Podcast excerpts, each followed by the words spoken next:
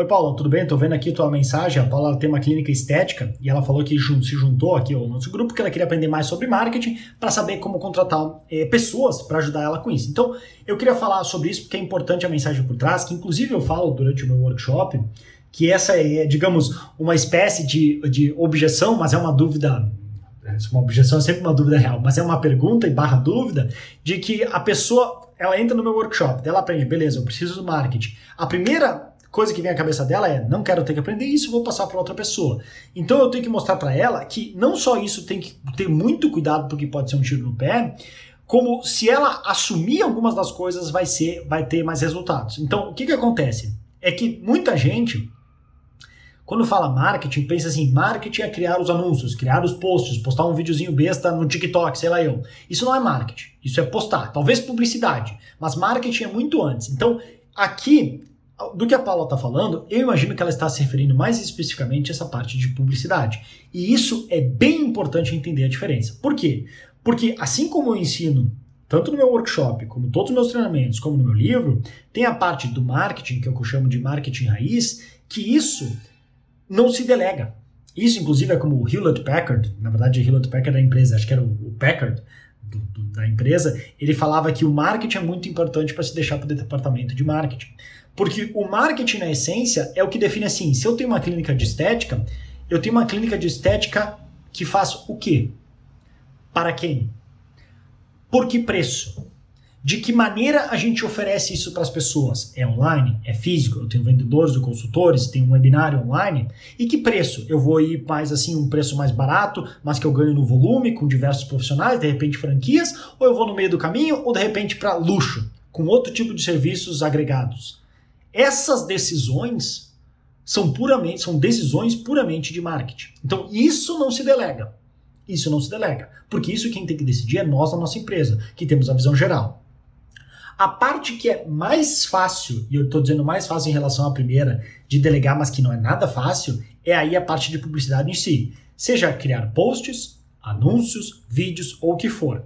Então, Tendo isso bem, por que, que eu falo isso? Porque tendo essa primeira parte que eu falei do marketing raiz bem definido, que quando a gente sabe quem a gente é no mercado, como a gente quer se posicionar, qual tipo de linguagem que vai usar, qual que é até as cores, porque tudo isso constrói a percepção, e percepção é realidade, de como a gente quer se portar no mercado, quem a gente é lá fora, aí fica mais fácil passar para seja um publicitário, um designer, um anunciante, um, alguém, um gestor de tráfego, para ele ir lá e transformar isso em mensagens para as pessoas certas.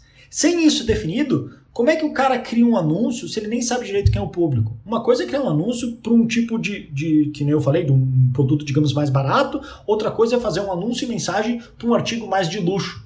Muda completamente o tipo de mensagem, o que, que é falado, como que acontece o processo. Então isso é importante ter claro. Aí depois, ela pergunta aqui: minha pergunta: qual profissional contrato, qual formação, quais os requisitos? Como faço anúncio de vaga de emprego? Eu teria, para fazer isso, eu teria primeiro bem específico, entender toda essa parte de marketing, ter bem claro tudo isso que eu falei. Porque sem isso vai ser muito difícil tu contratar alguém que atenda o que tu quer. Porque tu não vai saber dizer para a pessoa e tu não sabe nem direito o que esperar dela. Aí depois, na questão de contratar, minha recomendação, qual profissional contrato, qual formação, eu não daria bola para isso. Eu não daria a mínima bola para isso. Porque eu acho que nesse quesito específico de criar, tu tá muito mais interessado em resultados. Principalmente pessoas, ainda mais se, eu não sei se tu vai querer contratar local ou se vai ser home office, alguma coisa, tu quer pessoas proativas, pessoas que foram lá, aprenderam por conta, pessoas que tu não precisa ficar o tempo inteiro controlando, elas vão lá e resolvem. Então, eu, pessoalmente, não usaria não daria bola nenhuma para contrato de formação se ela fez tal e tal tal curso, mas assim, tu vê que é pelo interesse dela e não simplesmente para botar num currículo para passar adiante, aí vai ser só uma pessoa que vai cumprir tabela. Vai ser só uma pessoa que vai lá, vai ter o cartão e não tá nem aí. Não é isso que a gente quer. Então, eu pensaria nesse sentido, pessoas que já trabalharam é, aquelas coisas básicas, que já tiveram resultado antes, que já trabalharam em outras empresas, que já fez o que tu fez, tudo isso ajudaria muito. Mas, de novo, cuidado. O principal fator para conseguir contratar uma pessoa boa para isso, e já vou te falar, não é fácil, é tu ter em primeiro lugar bem claro toda essa essência que eu falei, para agora conseguir fazer. Beleza, nós vamos criar anúncios com o objetivo de alcançar estas pessoas desta maneira para oferecer tal produto. E tu vai ser mensurado pelo resultado direto de clientes.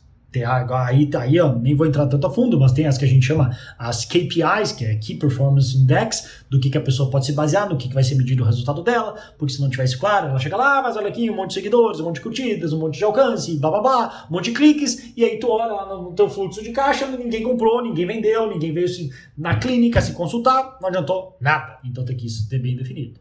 Então essas seriam as dicas assim, digamos, por cima, não é uma área que é, a parte de contratação em si não é a minha especialização, e tanto que eu faço boa parte de tudo que eu, que eu tenho de, de, anúncios, posts, etc., que eu monto minha empresa, mas essa sim eu queria dar só essa visão geral para ter isso claro, que tu já está fazendo, como tu bem mesmo falou, que, que falou, que entrou aqui na, na, tanto na comunidade quanto no curso, para ganhar essa visão e aí ter uma noção melhor de quem contratar. Então, essa seria a visão geral, depois daria uma olhada em ou livros, de repente, ou tem bastante livros sobre o assunto de como contratar melhor, para tendo isso, tu conseguir criar os melhores anúncios.